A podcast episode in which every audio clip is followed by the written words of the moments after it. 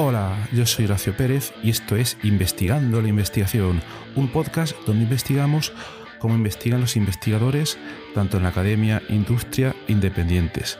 Todo ello mediante entrevistas y debates abiertos, técnicas y estrategias para mejorar todas las partes del proceso investigador y no menos importante, opiniones abiertas que espero llamen tu curiosidad y te hagan también reflexionar.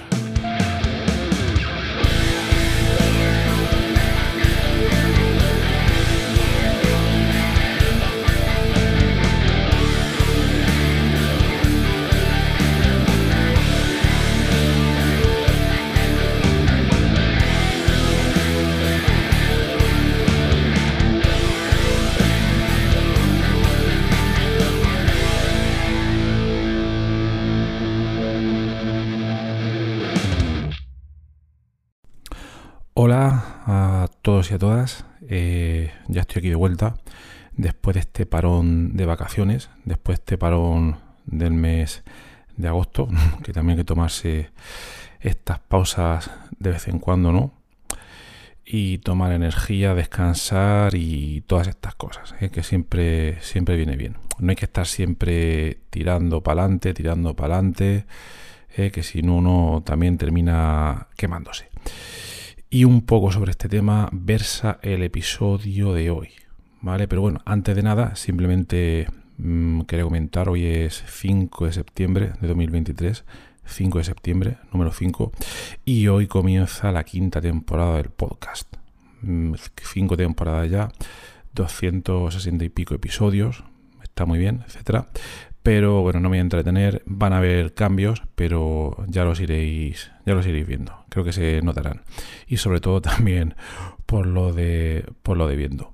Porque, bueno, ya como os he comentado otras veces, eh, muchos de estos episodios van a estar grabados en vídeo, principalmente cuando uh, intervienen una u otra varias personas y, y ese vídeo se va a poder ver como siempre tanto en Spotify como en YouTube.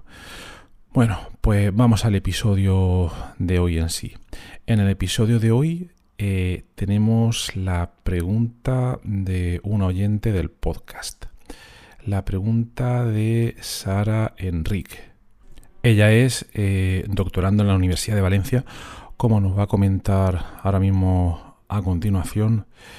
Y está en el segundo año de doctorado y bueno, ella está viendo un poco la situación eh, investigadora, tanto la suya como de compañeros, y se pregunta que cómo es esta situación en las siguientes etapas de la carrera investigadora, porque le preocupa mucho el equilibrio de, digamos, trabajo, dedicaciones relacionadas con el trabajo, con la investigación y también la vida personal, cómo mantener ese equilibrio. Pero bueno, eh, paso directamente un audio con su pregunta y ahora hablamos.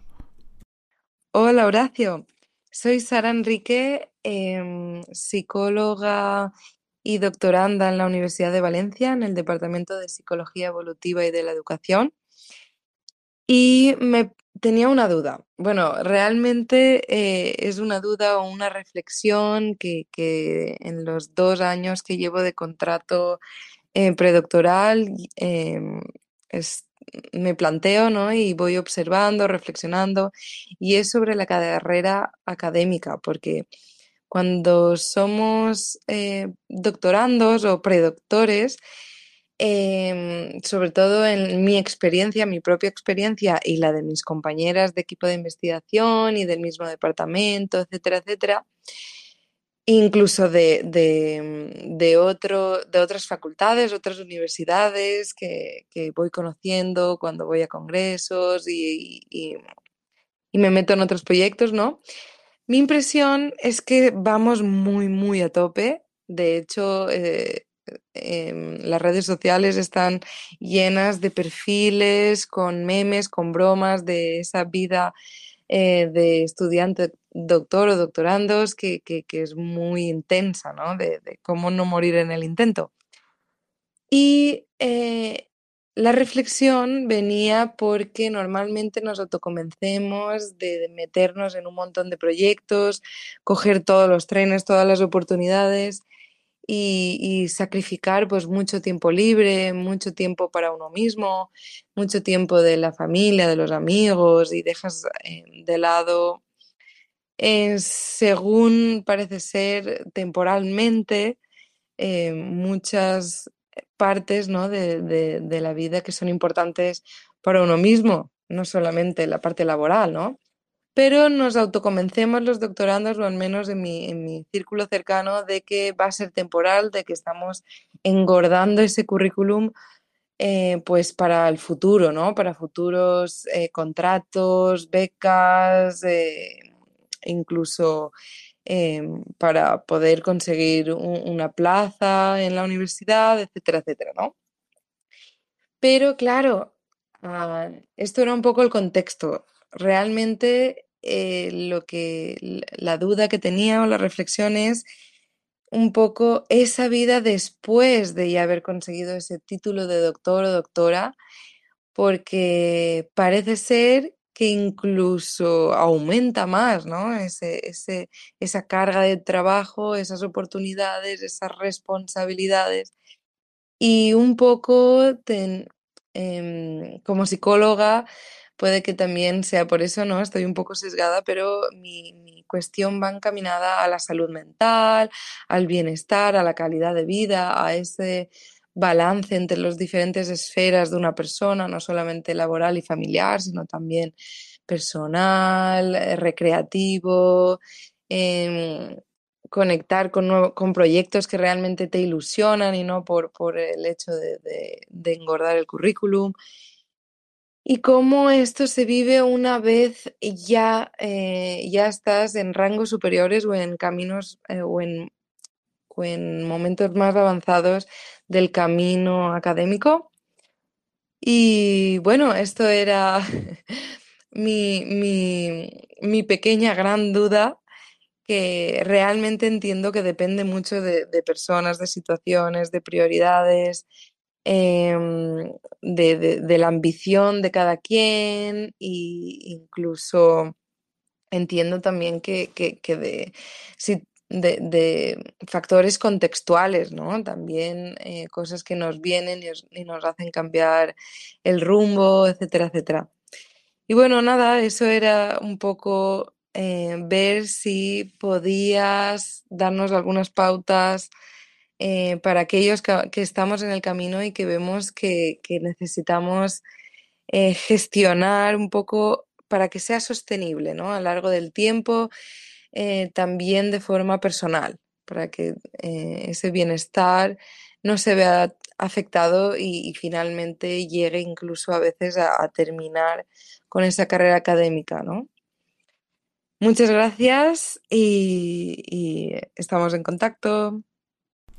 Gracias, Sara. Mm, la verdad que es una pregunta y observación bastante interesante.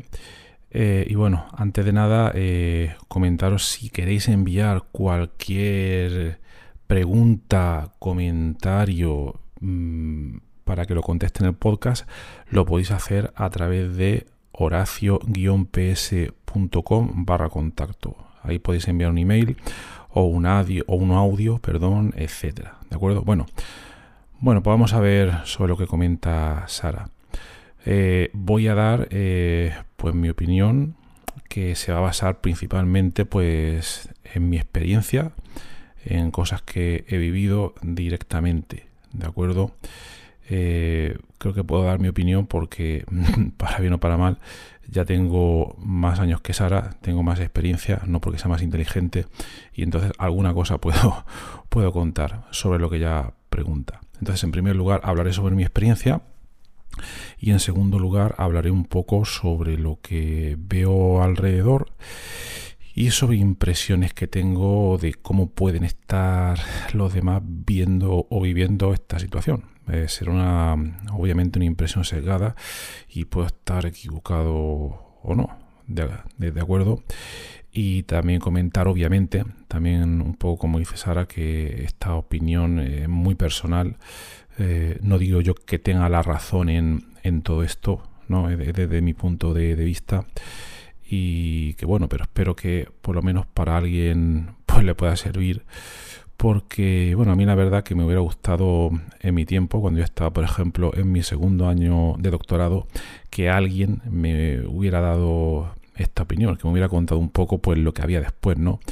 Porque en mis tiempos, yo no sé por qué, sea mi situación o lo que fuera, pero o no estaba interesado yo en hacer esta pregunta, o la gente no se preguntaba estas cosas, o bueno, no sé. Pero en definitiva, si estáis escuchando esto, si estáis en la etapa del doctorando, del doctorado, perdón, y si os identificáis con esta pregunta que ha hecho Sara, yo lo que os recomiendo que en cualquier caso eh, vayáis a seguir en el camino de la investigación o no, que siempre os planteéis de manera estratégica de pensar un poco lo que puede venir después, ¿vale? Porque eh, de mi punto de vista lo que veo totalmente incorrecto que la gente diga, bueno, ya voy a centrarme ahora en terminar la tesis y luego ya veremos. No, es un gran error.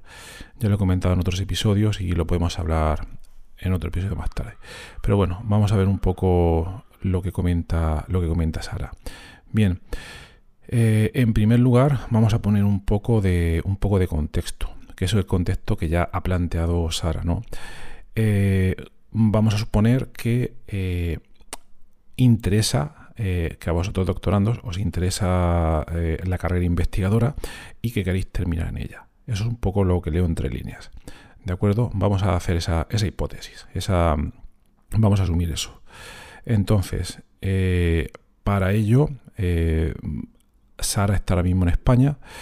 Eh, esta misma casuística se puede aplicar a muchos otros países, pero bueno, el sistema español tiene ciertas características, aunque son bastante extrapolables a, otros sistemas. Y esas características se resumen en, lo siguiente. Eh, bueno, tú haces el doctorado y eh, si tienes la suerte de tener una, financiación, consigues un contrato predoctoral, etcétera, eh, no es fácil, ¿vale? Pero bueno, partimos ya de esa base. Soy gente que estáis haciendo el doctorado. Lo importante es lo que viene después. Y si suponemos que queremos tener una carrera investigadora y que al final queremos trabajar como investigadores o como PDI y quiero hacer esta diferenciación un poco importante. Eh, PDI es personal docente investigador y es una persona que luego en la práctica es lo que comúnmente suele haber en las universidades y es una persona que dedica pues eh, que está contratada para ejercer unas, a unas labores eh, principalmente docentes y que gran parte de su tiempo es para docencia. ¿Vale? No te puedo dar un porcentaje, vamos a suponer 70%, 80%, va a depender de muchísimos casos. Pero es una persona principalmente dedicada a docencia y que luego, pues, eh, en, un, en ese porcentaje restante de tiempo, pues voy a intentar sacar su tiempo para realizar investigación. ¿De acuerdo? Y esto es importante sacarlo a la palestra.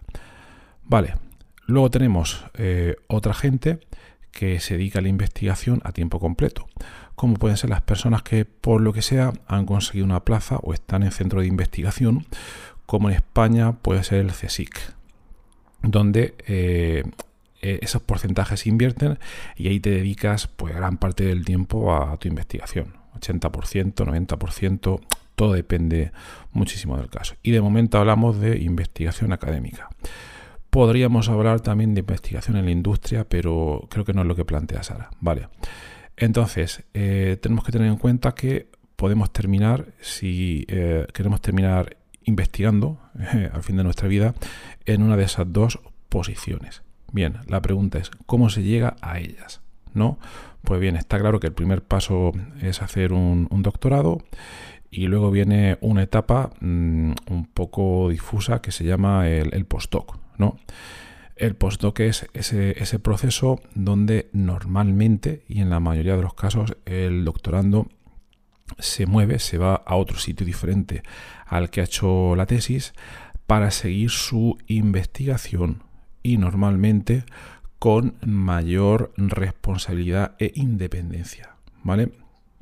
Normalmente. Primero voy a comentarlo así, así rápido.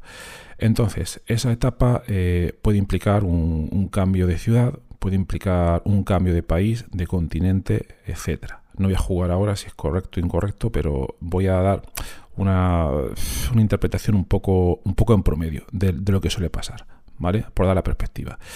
Bien, ¿cuánto suele durar el postdoc? Pues ese es uno de, los temas, ¿vale? Porque si lo que queremos es conseguir esa mm, ansiada plaza fija o posición permanente para poder hacer nuestra investigación, hay que hacer ese postdoc. Y eh, bueno, mm, no te puedo dar números mínimos y números máximos. Hay por ahí, mm, no tengo ninguna mano, eh, si tuviera un poco más de tiempo sí que la pondré en la nota del programa, pero hay unas gráficas que muestran una distribución del tiempo promedio de puede hacer el postdoc. Pero, a ver, por dar algún número orientativo, ¿vale? Quizás podemos decir que un número mínimo, podemos estar hablando de uno o dos años de hacer ese postdoc, y número máximo, pues no hay. número máximo, no, no hay, ¿vale? Un número promedio, quizás podríamos estar hablando, no sé, entre 5 y 7 años, etcétera, ¿vale? Entonces, en esa etapa, eh, tú ya eh, te desvinculas normalmente de tus directores de tesis y ahí ya tienes una mayor responsabilidad y tienes que liderar ya una línea de investigación. Y bueno, eh, ya tienes que empezar a sacar méritos, mm, por decirlo de alguna manera, publicaciones, proyectos, etcétera, si luego quieres seguir en esta carrera. ¿Por qué? Porque cuando terminas el doctorado, si quieres conseguir un contrato postdoctoral, eh, normalmente hay muchísimas opciones.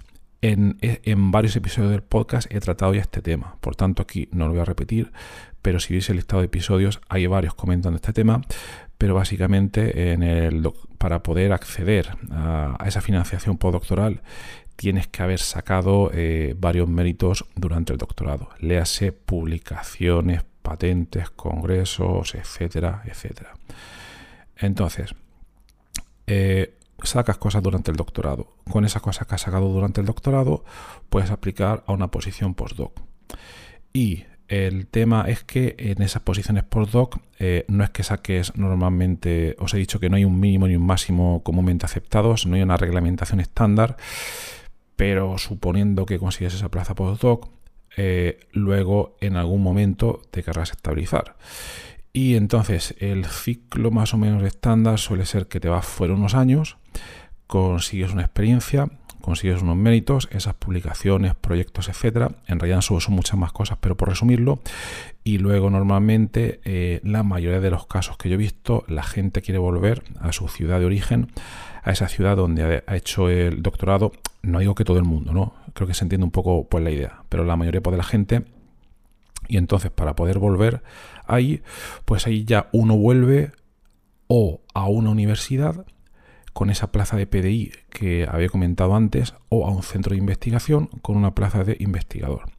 Pero en cualquiera de esos dos casos eh, va a haber una gran competencia por poder conseguir esas dos plazas. Yo creo que ya lo imagináis los que estáis haciendo el eh, doctorado, pero quiero traer este punto a colación porque es muy importante. Entonces, esas plazas son hipercompetitivas y esto pasa ya en cualquier país, etcétera. ¿vale? Es súper competitivo. Y eh, se presenta gente con unos currículum impresionantes, pero mm, siempre pocas plazas. Esto es así, siempre pocas plazas y es muy difícil. Por tanto, al final eh, se supone que hay unos baremos que dicen unas cosas, pero muchas veces eh, los comités de elección son un poco oscuros. Sí, son un poco oscuros y al final eh, pasan muchas cosas, pero bueno, por resumir, los que se lo suelen llevar, en la mayoría de los casos súper merecido, no digo que no, pero pueden pasar muchas cosas. Pero lo que sí que está claro es que si comparas una persona que ha hecho 5 años de postdoc, dos personas que han hecho 5 años de postdoc, una con muy pocas publicaciones y otra con muchísimas, muchísimas publicaciones, no voy a dar números absolutos, la segunda va a tener muchas posibilidades de poder conseguir esa plaza. Vale, vamos a suponer que, que, se consigue esa plaza. Esa plaza además es una plaza de entrada al sistema de la plaza fija, ¿vale? Normalmente no es una plaza fija así de inmediato. En España el sistema suele ser Juan de la Cierva, luego Ramón y Cajal, etcétera. Pero no me quiero meter en los detalles porque quiero que esto sea aplicable a todos los países. Bien, con eso se consigue entrar al sistema y luego, una vez que uno está en el sistema, normalmente no tiene plaza fija. A algunos casos muy excepcionales puede que sí, pero tiene que seguir haciendo puntos para ir a la próxima convocatoria de plazas y subir en el escalafón del sistema, etcétera, etcétera. Hasta que en algún momento se estabiliza. Se estabiliza quiere decir que ya obtiene esa plaza fija, al menos en, los centros y universidades públicas, y ya a partir de ahí se supone que nadie le puede, pues le puede echar. ¿vale? También universidades privadas, donde también se puede conseguir em, un trabajo permanente, eh, pero es un poco distinto. Entonces, este es un poco, un poco el camino. Y lo he comentado sin meterme en detalles. Entonces, en resumen, eh, los que quieren llegar al final tienen que pasar primero por una etapa de doctorado, donde ahí tienes que conseguir todo lo posible, todos esos puntos, esos méritos, para poder conseguir el postdoc. Luego, eh, como hemos dicho, eh, los postdoc puedes hacer uno, dos, tres. ¿Cuántos hay que hacer? ¿Cuál es la respuesta? Mm, no hay una respuesta clara cuanto más méritos tengas mejor para que cuando quieras eh, entrar al sistema en tu ciudad de origen o en tu país o en otro país o lo que sea, vas a competir con mucha otra gente, entonces cuanto más méritos tengas, pues mejor. Entonces ese es uno de los problemas, ¿vale? Y, y yo creo que esta es una de las partes más difíciles. Luego ya cuando uno ha entrado en el sistema, eh, ya tiene esa entrada de plaza profesor eh, PDI, personal docente investigador o investigador en un centro de investigación, pues ya digamos eh, que es un poco más fácil ir subiendo de escalafón porque uno se ha metido en el sistema, que eso es pues lo más difícil. Pero en resumen, como estáis viendo, son diferentes fases, no existe un número de fases fijo, son bastantes fases, todo depende del país, el centro al que vayas, etcétera, etcétera pero la casuística común en todos estos casos es que tienes que ir cogiendo, eh, ganando méritos en toda la carrera, porque al final en las diferentes etapas vas a competir con muchas otras personas, eh, es muy competitivo, no hay plazas para todos y entonces hay un criterio de, peso normalmente, ¿vale? Aunque muchas veces se diga lo contrario, pero al final hay un criterio de peso, el que tenga más números, el que tenga más cosas es el que gana. Y muchas veces los tribunales son oscuros. Eso también es así. Bien, entonces aquí vamos a diferenciar también dos fases. Uno, cuando la gente entra al sistema y otro cuando mm, ya empieza mm, a subir en esos diferentes escalafones del sistema.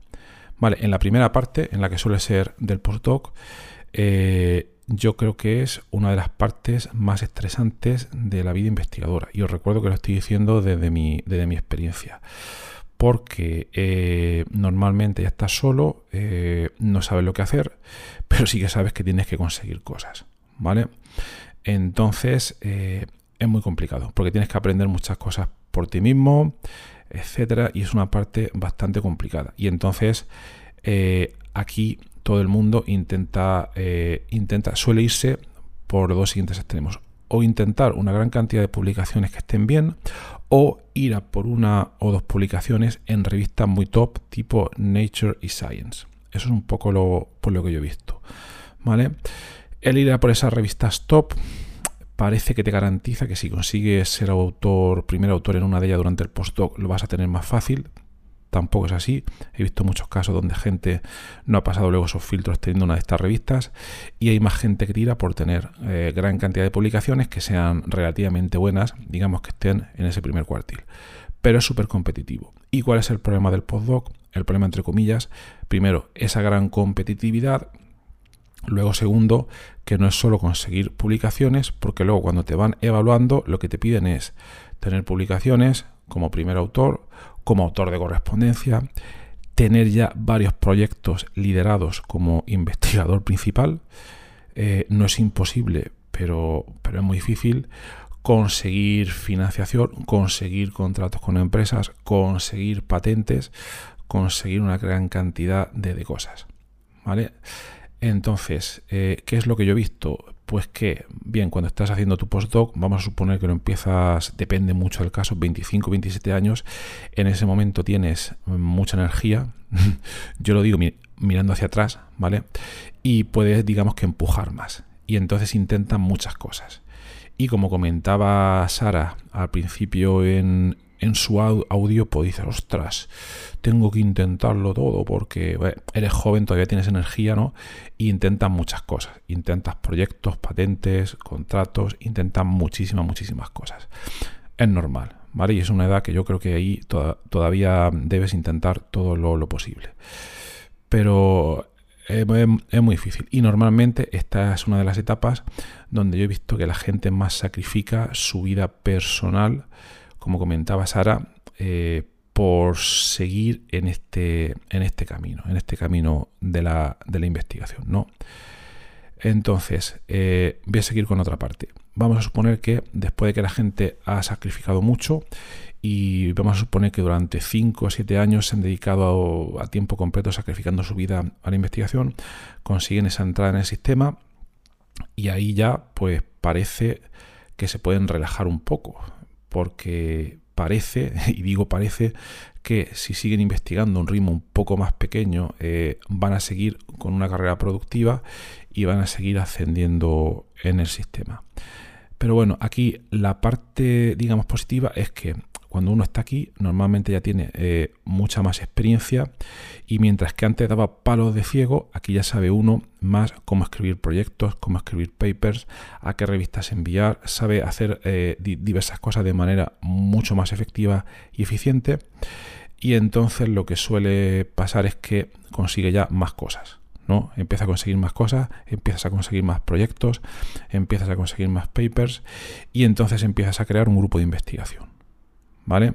Aquí uno en teoría, como ya tiene su plaza, se podría relajar un poco, pero ya empiezas a conseguir tu grupo de investigación. Y entonces empiezas a conseguir financiación para tu primer eh, predoctoral, tu primer postdoc. A ver, todo esto que digo no pasa siempre, es en promedio, ¿vale? Pero para que, para que se vea un poco el ejemplo. Empiezas a formar un equipo y empiezas a pensar, mm, vale, vale, entonces todo lo que yo quería hacer eh, lo van a hacer los doctorandos, los postdoc, y yo ya voy a tener más tiempo para pensar. Genial, me parece maravilloso. Y os estáis imaginando lo que va a pasar a, continuación, ¿no? Pues si no lo estáis imaginando, yo no me lo imaginaba, eh, lo que suele pasar es que empiezas a crecer el equipo con la esperanza de que con más gente vas a poder hacer más cosas. Pero ¿qué es lo que pasa? Que si antes te dedicabas, eh, no sé, 50% a, del tiempo que tenías mientras estás en, investigación, ¿vale? La mitad del tiempo lo dedicabas a estar al día de los papers, de la investigación, a, pensar en ideas de, de, proyecto, ¿vale? Digamos que antes dedicaba la mitad de tiempo a eso y luego la otra mitad de tiempo, pues a gestionar un poco el equipo, etcétera, etcétera. Llega un momento en que por éxito cada vez empiezas a conseguir más cosas más proyectos, más cosas, etcétera. ¿Por qué? Porque antes le tirabas a todo cuando eras postdoc, antes conseguías menos porque no entendía bien el sistema, ahora lo entienden mejor y entonces ahora tienes un mayor porcentaje de éxito, vas consiguiendo más cosas, vas consiguiendo más gente, tu equipo se va incrementando. ¿Y qué es lo que pasa? Que la gestión lleva su tiempo. Liderar, gestionar un grupo de investigación lleva bastante, bastante tiempo y normalmente este es uno de los grandes engaños que se piensa la gente, no es tan sencillo como parece, no es para nada sencillo, tienes que dedicar una gran cantidad de tiempo y ya se te va. Entonces ahora mm, a los años empiezas a dedicar una gran cantidad de tiempo, quizás pasa del 50 al 75% a gestión del equipo de investigación. Y luego además, si eres docente en una universidad, pues entonces también hay que meterle el tiempo que tienes que dedicar a docencia. Entonces, ¿qué es lo que pasa? Que ha crecido, ha, crecido la carga de trabajo, digamos, durante la etapa postdoc, ha crecido muchísimo. Cuando consigues esa plaza de entrada en el sistema parece que baja un poco. Hay unos años donde yo creo que mis experiencias son relativamente mm, suaves o felices. Felices no es la palabra exacta diría yo, pero donde parece que controlas un poco lo que estás haciendo, luego empiezas a crecer el equipo y entonces ya eh, cambia la cosa. Cambia la cosa en el sentido porque quieres hacerlo bien normalmente, pero ya esos primeros años que tienes ya un equipo más grande es muy difícil controlarlo todo, gestionarlo todo y entonces ya tienes que echar muchas más horas. ¿Vale? Te piensas que eres más eficiente, entonces, cuando te piensas que eres más eficiente, consigues más cosas. Al tener más cosas, tienes que gestionar más. Y parece que es como, eh, no sé, como una, como un caos por recurrente, ¿no? Y aquí ya eh, esto es un círculo vicioso que yo he observado en muchísimos sitios. Esto es lo que suele pasar. Continuando con este caso, ya tienes un equipo más grande, te cuesta, pero, ya, pero después de un tiempo consigues eh, gestionarlo de manera más eficiente y entonces consigues más financiación. El equipo aumenta o te metes en un frego más grande o te metes en un proyecto más grande porque estás súper motivado, bla, bla, bla. Y otra vez, otra vez vas, vas digamos, pegando bandazos entre eh, que vas por etapas donde todo fluye, consigues más cosas y al conseguir más cosas, todo lo que tienes en el plato aumenta, etcétera, etcétera. Y bueno, y esto yo por lo que he visto, llega un momento en que o paras o tienes un problema. O paras o tienes un problema porque ya tienes que dedicarle tanta cantidad de tiempo que entonces no haces las cosas bien, no llegas a ningún sitio, estrés. Y yo he visto que en la etapa de los. la década de los 40, 50 años, quizás de los 45 en adelante, eh, estrés, enfermedades, eh, cosas muy chungas. ¿Vale? Que son manifestaciones en el cuerpo de que el cuerpo en realidad lo que quiere es descansar y que te quites un poco de peso. ¿Vale? Porque ahí ya te puedes eh, pues relajar un poco, ¿no? Esta es la parte difícil. Entonces aquí hay muchas sendas. Todo lo que he comentado hasta ahora es lo que yo he visto en la mayoría de los casos, ¿vale? Y hasta aquí más o menos, en la mayoría de los casos, que no en todos, ¿vale? No se me tome al pie de la letra, esto es lo que he visto que suele, que suele pasar. El tema está lo que pasa a partir de aquí. Entonces, a partir de aquí, mucha gente se satura y decide, mira, eh, mucha gente ya incluso pierde el, gusto por la investigación y entonces va, abandonan el grupo de investigación, se deja la investigación y dice, mira, yo no quiero más follones y que lo lidere otro, me voy a dedicar a la docencia. Luego hay gente que requiere tomar una pausa o un tratamiento psicológico para recuperar su bienestar. Y luego hay otra gente que también por diferentes motivos pues abandona la investigación en la academia y se va a la industria porque se da cuenta de que en la industria puede ganar más dinero. ¿De acuerdo? Para aquí de lo que estamos hablando era del bienestar personal en la academia. ¿Vale? Y luego hay una gente muy poca.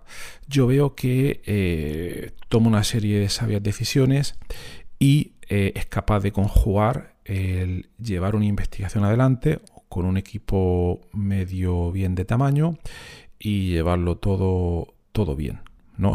Todo bien quiere decir que mm, son capaces de equilibrar el tiempo que le dedican a la investigación, el tiempo que le dedican a la familia, el tiempo que le dedican al tiempo libre y son capaces de llevarlo todo adelante, ¿no? Estos son los que menos, son los que menos por todo lo, que yo he visto, ¿vale? Entonces, si tuviera que dar aquí, aquí un consejo en base a mi experiencia y a todo lo que he visto, eh, para, ver lo que viene en este camino, pues diría unas muy pocas cosas, ¿vale? Es una opinión bastante, bastante personal.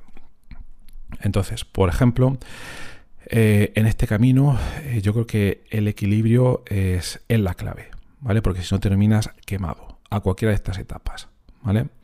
En la etapa de predoctoral hay que empujar. Eres joven, estás lleno de energía, hay que empujar. En la etapa de postdoc al principio también hay que empujar. Pero luego llega un momento, eh, no sé decir, en, mi caso los dos años del postdoc, que tienes que empezar a tener cuidado, ¿vale? Porque ya puede haber un poco de desequilibrio entre el tiempo libre, lo que dedicas a investigar, etcétera, ahí ya pueden haber problemas. Entonces, el equilibrio es la, clave, es decir, hay que encontrar un equilibrio entre la vida profesional y la vida personal. ¿eh? O sea, aunque la academia puede ser absorbente, es esencial recordar que la salud mental y bienestar no deben ser nunca sacrificados. Y entonces hay que establecer límites claros entre el trabajo y el tiempo personal. Límites claros. Entonces, en mi caso, llegó un momento en que dije, mira, de tal hora a tal hora hago todo lo que pueda. ¿Vale? Eh, y a partir de esa hora ya me voy a casa y se acabó.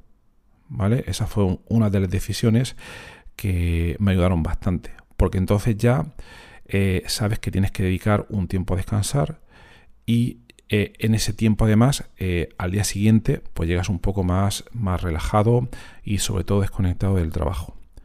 Luego hay un truco aquí también para los que son más jóvenes y ese truco es tener un hijo.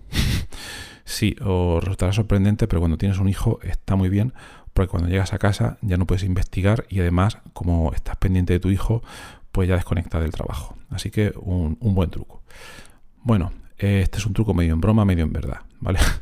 No digo que tengáis un hijo aposta y que no queráis tenerlo, pero que lo tengáis para solucionar este problema, no, no sería una solución bastante sabia. Y si estáis en investigación, se supone que tenemos neuronas, ¿vale? Eh, creo que es un poco por la ironía. Bueno, seguimos.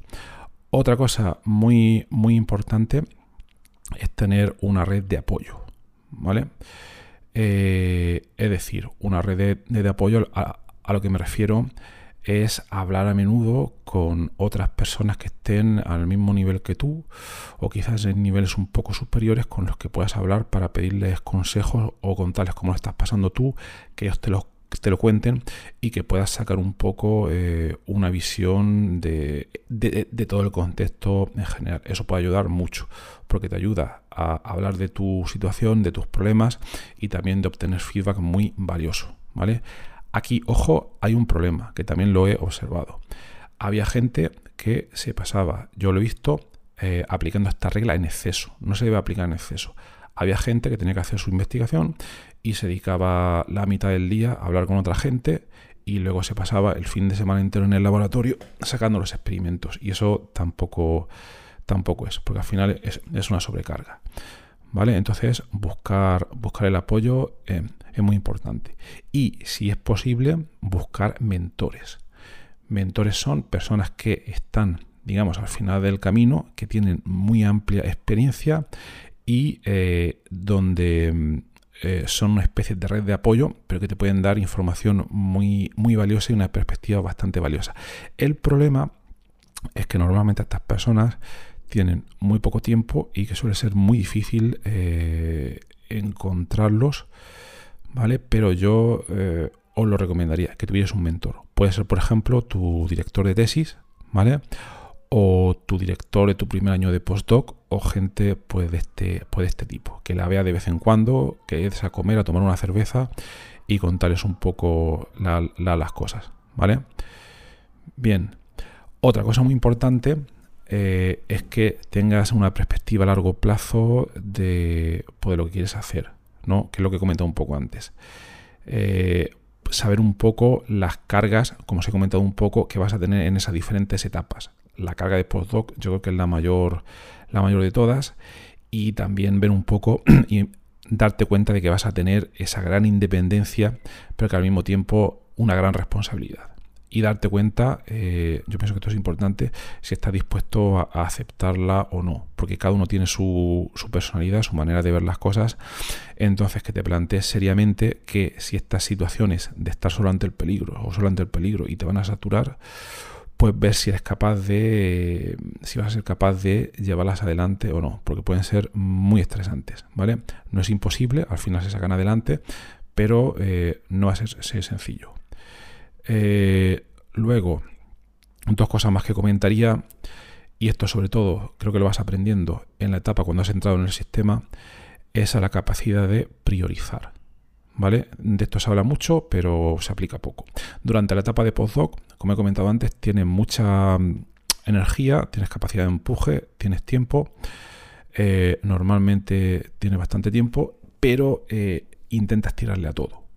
Porque no eres consciente de dónde están realmente todas las oportunidades y no tienes todavía la experiencia, no te has dado todos los golpes posibles, entonces le, tiras a todo, le tiras a esa convocatoria, a la otra, a ese proyecto, a todo, colaboras con este, con el otro, pero cuando ya tienes un poco más de, digamos, intuición, experiencia, instinto, etcétera, ya sabes que esa convocatoria no tienes que echar porque esa convocatoria está dada eh, ya sabes que para echar esta convocatoria, estas son las palabras clave, hay que tratar sobre esto.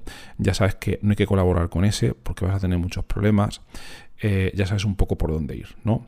Entonces empiezas a conseguir muchísimas cosas y ya sabes cómo priorizar. Pero eh, para saber priorizar hay que tener muy claro esos objetivos, ¿vale? Tanto los personales como los profesionales.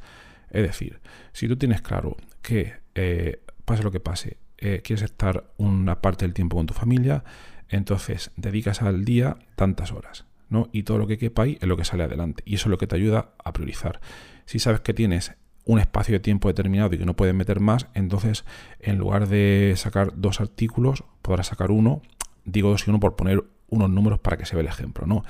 Pero no quiero dar números específicos porque esto va a depender muchísimo pues del, pues, contexto, ¿no? Y por último, si ves que todo esto te satura, pues buscar eh, pues apoyo mm, psicológico por algún tipo, ¿vale? Un profesional psicológico a que le puedas comentar tu situación, tus problemas y ver si te puede, si te puede ayudar en algo, ¿no? Y lo último, que también lo he visto, he visto personas que se han empeñado en, tirar por un camino en el mundo de, la investigación, eh, un sobreesfuerzo, tirar por vías que no llevaban a ningún sitio y han tenido bastantes problemas psicológicos porque al final de lo que se daban cuenta era de que estaban haciendo algo que no les gustaba, que no les llenaba de alguna manera y que encima estaban quitándose gran parte del tiempo con su familia y de que aquello no era para ellos. Pero por algún motivo quizás absurdo o que no lograban entender, pensaban, y este es el problema y el error, pensaban que tenían que seguir adelante porque no había otra historia. Y entonces, años y años de postdoc, oportunidades vitales tiradas por la basura, porque pensaban que esa era la única vía. Pues no. Eso uno se tiene que parar y pensarlo. Es decir, ¿estoy yo dispuesto a sufrir durante tantos años para luego encima no tener eh, ninguna oportunidad de entrar al sistema? No. no. No tiene por qué para nada. ¿De acuerdo? Hay muchas otras posibilidades y aquí ya me salgo un poco de lo que comentaba Sara. Hay muchas posibilidades de seguir investigando fuera de la academia y a veces son incluso más fáciles. ¿Vale? Porque alguien, por ejemplo, que tenga un doctorado y que tenga cierta experiencia postdoctoral, puede encontrar un trabajo de investigación en una empresa y, si le gusta la investigación realmente, pues seguir investigando. Obviamente cambian algunas cosas a la hora de investigar, el sistema es un poco diferente, pero también es una investigación al fin y al cabo. Y no tienes que estar años por ahí dando tumbos por el mundo, ¿de acuerdo? Entonces, eh, creo que eh, esto es un poco pues, mi visión de la, situación y, los consejos pues, que yo daría. Algunos estaréis pensando, ostras, Horacio le ha pintado un poco negro el tema, ¿no? pues a ver, creo que mejor pintarlo un poco negro que pintarlo de color de rosa, ¿no? Eh, no es imposible, principalmente lo resumiría en que no es que, no es que sea imposible, eh, no es tan fácil como te lo piensan. Y como te lo dicen, perdón, ¿vale? Pero sobre todo pienso que mm, cada uno debe encontrar su propio camino. ¿De acuerdo? Y si te das cuenta que esto no es para ti, pues buscas otra cosa. Y ya está. No, no pasa nada. No pasa nada. Hay muchas posibilidades y, seguro que mm, puedes encontrar otras. Entonces, bueno, espero con esto eh, haber respondido un poco a lo que preguntaba Sara pero sobre todo resalto lo que comentaba ella mm, como psicóloga y que hace muy bien en darse cuenta ahora mismo, porque en la pregunta que ella hace empieza a tener esa visión estratégica, esa visión a, largo plazo de ese qué pasará después, de esa salud mental, de esa ambición que quiero tener o no, etcétera, etcétera. ¿Vale? Muy importante planteársela en cuanto antes. Entonces, pues nada más, si queréis seguir haciendo preguntas sobre este tema eh, o sobre cualquier otro, podéis enviar vuestro audio a horacio-ps.com barra contacto y lo seguimos comentando. Y si queréis saber más sobre todos estos temas, a los que sois nuevos en el podcast, os recomiendo que os suscribáis a la newsletter del podcast, donde damos información extendida sobre todos estos episodios. Y para ello simplemente os vais a horacio-ps.com barra newsletter. Bueno, pues nada más. Em, espero que os haya sido interesante el episodio. No desaniméis, sobre todo, ¿vale? Mm, pienso que hay que ser realista en esta vida y siempre seguir adelante hasta que se pueda. Y si no se puede, pues media vuelta y, y, seguir hacia otro sitio. Y nada más. Y os deseo un buen comienzo de vacaciones después de todo esto y que tengáis un maravilloso día. Hasta luego.